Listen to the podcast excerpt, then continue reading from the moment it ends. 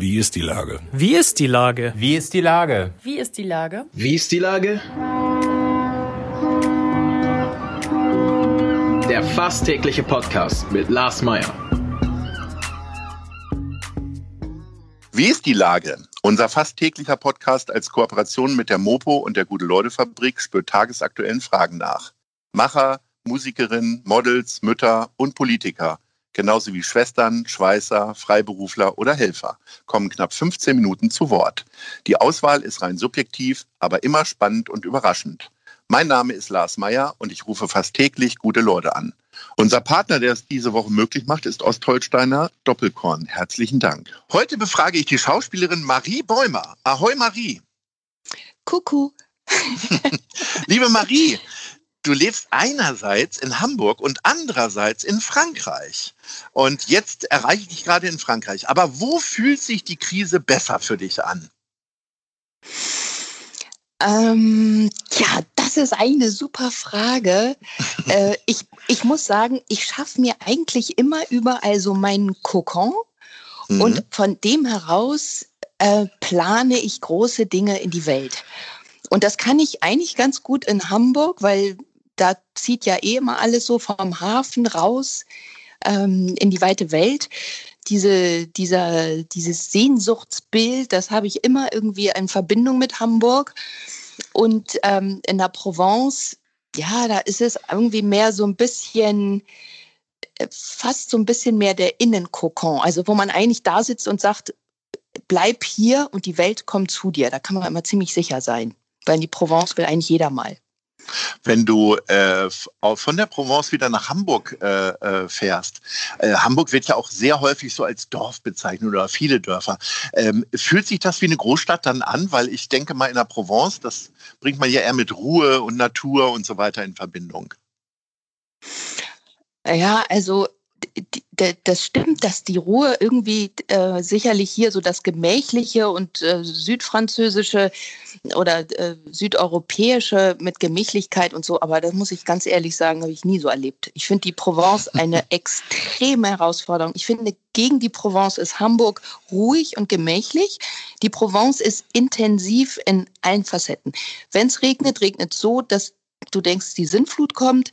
Wenn du einen Regenbogen hast, da musst du mitten auf der Straße anhalten, weil er so irrsinnig ist in seiner doppelhaftigen Schönheit. Wenn ähm, die Sonne scheint, dann ist selbst im Winter so, dass du sagst, okay, mindestens 30er Schutz schon mal irgendwie dabei haben.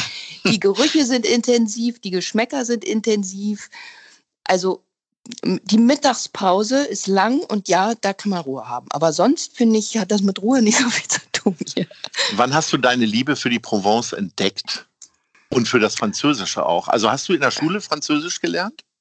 Ja, Französisch in der Schule gelernt. Ähm, mit 17 habe ich eine mit der Waldorfschule eine Kunstreise nach Avignon gemacht. Mhm. Und äh, einige Jahre später war ich in Tessin auf der Schauspielschule und bin mit einer Freundin vom Tessin nach Avignon getrennt zum Festival.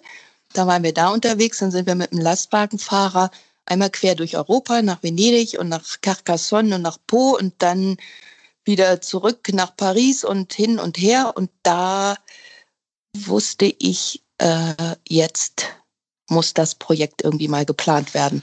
Das hat dann noch ein bisschen länger gedauert, aber jetzt bin ich da, seit 14 Jahren. Seit 14 Jahren pendelst du. Ist das so einigermaßen hälftig dann? Also abgesehen davon, dass du natürlich auch Dreharbeiten hast in normalen Zeiten. Ich bin ein totaler Vergangenheitsverdränger. Das heißt, das kann ich dir überhaupt nicht sagen. Ich müsste irgendwie, ich mhm. hebe auch Kalender nicht auf. Ich kann die besten äh, Zeitskalata oder wie sagt man Skalen? Skalen, Skal mhm. Skalen danke.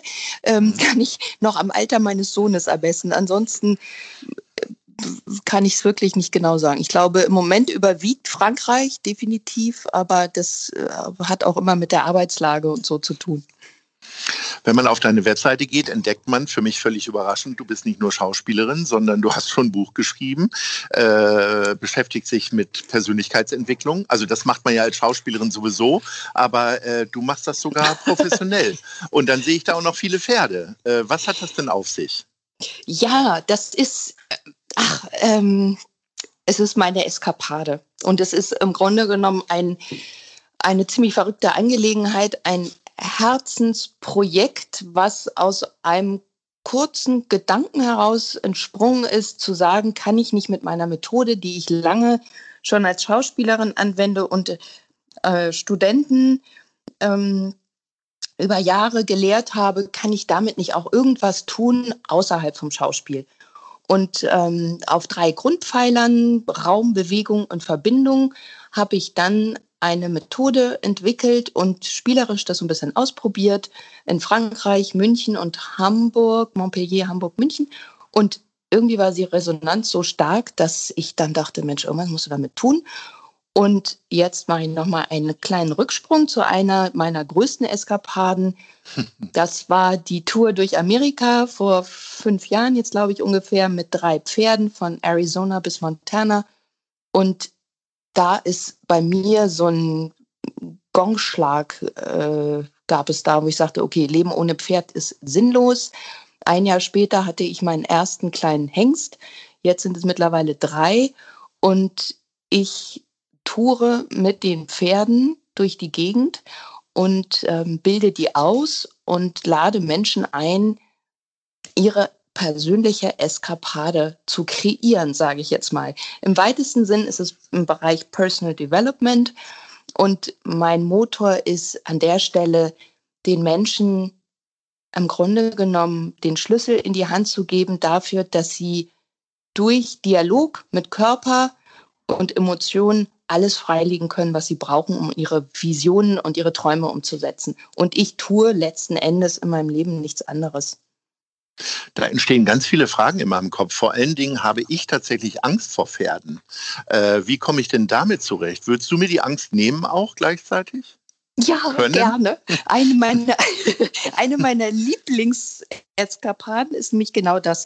Es ist erstaunlicherweise so, und ich sage jetzt mal erstaunlicherweise, weil ich immer denke, so eine tiefliegende Angst vor einem verständlicherweise, ja, mhm. bis zu fünf, sieben, 800 Kilo schweren äh, Fluchttier, was sich einfach auch schnell mal und auf der Dinge ähm, so bewegen kann, dass man es vielleicht nicht ganz einschätzen kann, ähm, dass ich mit vollkommener Unangestrengtheit eigentlich die Menschen nur in diese Begegnung oder zu dieser Begegnung mit den Pferden einlade. Also wir trinken mit denen Kaffee, wir gucken irgendwie, ich sage, jeder hat seinen Raum, auch wir. Ja, das ist jetzt nicht so, dass das Pferd mir hier in meinen Raum latscht, wenn ich es nicht möchte. Mhm. Das wird erstmal etabliert. 360 Grad, ausgestreckter Arm, da kommt niemand rein. Kein Mensch, kein Pferd, kein Maus, nix. So, das geht erstmal einen Tag lang so und dann fühlen sich alle schon mal sicher. Und mein großes Stichwort ist immer die Freiheit, also Freiheit für für alle äh, gleichermaßen mhm. auf Augenhöhe, heißt Pferde möglichst schnell in Freiheit. Selbst wenn wir an der Longe, also am Seil arbeiten, wird da nie gezogen. Und selbst Menschen, die mit Pferden nichts zu tun haben, können sich nach einem Tag mit den Pferden so bewegen, als hätten sie sie nur irgendwie an einem, sag mal, seidenen Faden. Und es ist sehr, sehr berührend. Und dann sehen sie, dass die Pferde meistens mehr Angst vor uns Menschen haben, als wir vor ihnen. Und es ist bei mir tatsächlich keiner bisher nach zwei oder zweieinhalb Tagen Atelier-Eskapade nach Hause gefahren mit Angst vor Pferden. Und auch weniger Angst vor sich selber, glaube ich. Muss man denn aufs Pferd drauf? Bisher hört sich das für mich alles total sicher an und ich kann nebenher laufen. Äh, schubst du mich am zweiten Tag dann doch drauf oder wie läuft das? Nein, das würde ich nicht mal erlauben, weil das ja. mute ich meinen Pferden gar nicht zu. Ah, ja, na klar. Du. Die werden genauso geschützt vor das den Menschen. Das aber nicht für mich nur, ne? Nein, alle. Geritten mhm. wird bei mir gar nicht. Ähm, Reiten finde ich auch überbewertet, an vielen Stellen, auch wenn ich selber liebe. Aber es mhm. geht gar nicht um Reiten. Es geht einfach wirklich nur um die, den Austausch. Und ähm, ich sage immer so, von uns Menschen übers Pferd zu uns zurück. Also ich übersetze ein Stück weit. Und die Pferde sind am Ende auch nur dabei, weil sie einfach phänomenale Arbeitspartner sind und eine solche Neugierde haben und Bereitschaft, uns was Gutes zu tun oder zu sagen, du, ähm, so schnell kann ich jetzt gerade nicht oder lass uns doch mal ein bisschen schneller oder ähm, wieso bist du denn jetzt schon wieder schlecht gelaunt, wo eigentlich so schönes Wetter ist? Also es gibt so viele Hinweise, die sehr, sehr wertvoll sind und die sind ja so höflich, die sind ja nie laut oder so mhm. will, sondern die machen das immer so auf so eine behutsame Art, wo man denkt, ach schön, so würde ich gerne eigentlich auch, dass hier mein Nachbar mal mit mir spricht. Und das machst du wo dann hier in Hamburg? Also wir haben jetzt in Frankreich noch nicht so viele Hörerinnen und Hörer, aber äh, erklär mal, wo äh, könnte man denn äh, mit dir und Pferd äh, dann zusammentreffen? Wo ist das? In Schleswig-Holstein oder hier gibt es hier so Stadthöfe? Ich habe wirklich keine Ahnung.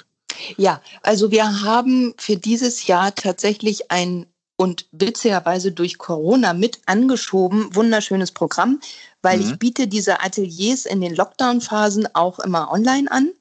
Und mhm. auch das läuft sehr gut und schafft viele Türen, die, wo man einfach mal so, sage ich mal, reinschnuppern kann, was das Ganze ist. Da kommt das Pferd natürlich nicht vor, außer dass ich ein bisschen ja. davon erzähle. Aber die Basis mhm. des Ateliers ist auch eine, die einfach erstmal nur am Menschen was tut und dann geht es halt zum Pferd. Und ähm, wir haben festgestellt, dass die Schweizer, Österreicher und Deutsche, das heißt unser Hauptklientel im Moment, ähm, sehr gerne die Provence kommt. Das heißt, es gibt dieses Jahr fünf Ateliers in der Provence, im Vaucluse, mhm.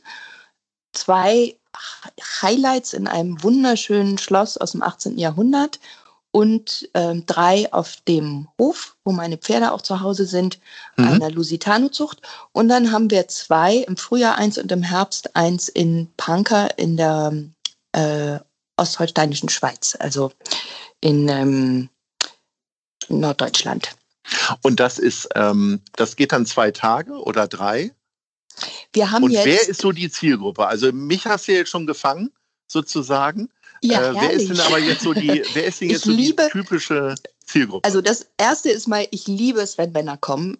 mein schönstes ist wirklich. Ähm, äh, ich, ich, ahne ja, dass sehr viele Männerquote. Männer daran interessiert sind, mit dir mal ein paar Tage zu verbringen, wenn ich das so lax sagen darf. ja, ich muss mal sagen, also die Hengste sind schon sehr harte Konkurrenz. Da muss ich mich schon sehr anstrengen, ja. weil die, die, die, wenn ein Mann ich sage das jetzt mal ganz explizit. Mhm. Und die mhm. Männer sind herzlichst eingeladen, ähm, denn es geht nicht um äh, Kuschelstunden mit Pferden, sondern es ist wirklich eine, eine ehrliche Konfrontation mit sich und mit einer archaischen Kraft, die ein Hengst zumindest dann auch mal präsentiert. Und es sind junge Pferde und mhm. die sind alle nicht verschlafen, sondern das kann dann schon auch mal intensiv zur Sache es gehen. Es ist also nicht und, nur ein Wellness-Wochenende, sondern auch harte Arbeit wahrscheinlich. Genau, und es geht also mhm. nochmal zu den Zeiten. Es ist so, dass wir uns am Freitag immer alle treffen und eine erste, erster Austausch stattfindet und dann gibt es zwei volle Tage. Das heißt, es sind zweieinhalb Tage, die so ein Atelier abläuft. Und ähm, ja, und die Zielgruppe, ich sag mal so, ist es letzten Endes an alle gerichtet, die für sich ein Stück weiterkommen wollen im Sinne von zu sagen, ich möchte einen Fokus setzen, ich möchte wirklich die Dinge umsetzen, die mir entsprechen, ich möchte besser verstehen, wie ich ticke, was mir eigentlich wirklich entspricht und wo meine Kernkraft sitzt und da weiterzukommen. Alter, ich habe also zwischen 25 bis, ähm, ich glaube, Anfang 70 jetzt in den Ateliers gehabt. Die meisten sind zwischen 40 und Anfang 50. Mhm. Und Männer wie Frauen, wie gesagt, ähm, man kann auch einen Partner mitbringen. Das gibt es jetzt mhm. erstmal in diesem Jahr, dass ähm, die eingeladen sind, einfach so ein bisschen eine Einführung zu kriegen. Das ist dann immer morgens und zum Abschluss des Ateliers eine Stunde, wo ich ja. ein bisschen mit, der, mit einer Gruppe arbeite und ein bisschen erkläre, wie sich das Ganze aufbaut. Und dann gehen die ihrer Wege und die anderen machen das zentrale Programm mit. Das ist auch eine Möglichkeit, sozusagen, ich sage mal so als eingeladener Zaungast ja. so sein. Okay. Sag mal, ähm, letzte Frage. Tatsächlich, wir sind schon durch mit unserer kleinen Viertelstunde. Ähm, mhm. Gibt es ein aktuelles kulturelles Projekt von dir oder liegt alles komplett lahm und du hast jetzt komplett in die Pferde gestürzt oder eben in diese Persönlichkeitsentwicklung? Also das ist ein Teil. Der nächste ist, dass ich tatsächlich an einem weiteren Buch schreibe. Und dann gibt es immer ähm, auch, ja, also Drehbücher. Hier liegt jetzt gerade ein französisches Drehbuch neben mir, was mich mit großen Augen anplinkert und sagt, du solltest mich längst gelesen haben. ja. Ich schieb's immer von rechts nach links, aber auch das will gelesen werden. Ähm, dann gibt es verschiedene Projekte mit Lesung und im Moment müssen wir ja alle irgendwie etwas erfinderisch werden, ähm, was diese neuen Formate anbelangt. Also es ist jetzt nichts unter Vertrag, aber immer so im Gespräch, sage ich mal. Liebe Marie, ich drücke dir die Daumen. Ich wünsche dir ganz viel Erfolg bei den Seminaren. Ganz ernsthaft werde ich mich da nochmal weiter informieren und äh, ich hoffe, dass wir uns dann bald sehen und zumindest hören.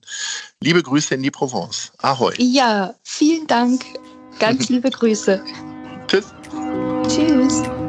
Dieser Podcast ist eine Produktion der Gute-Leute-Fabrik und der Hamburger Morgenpost.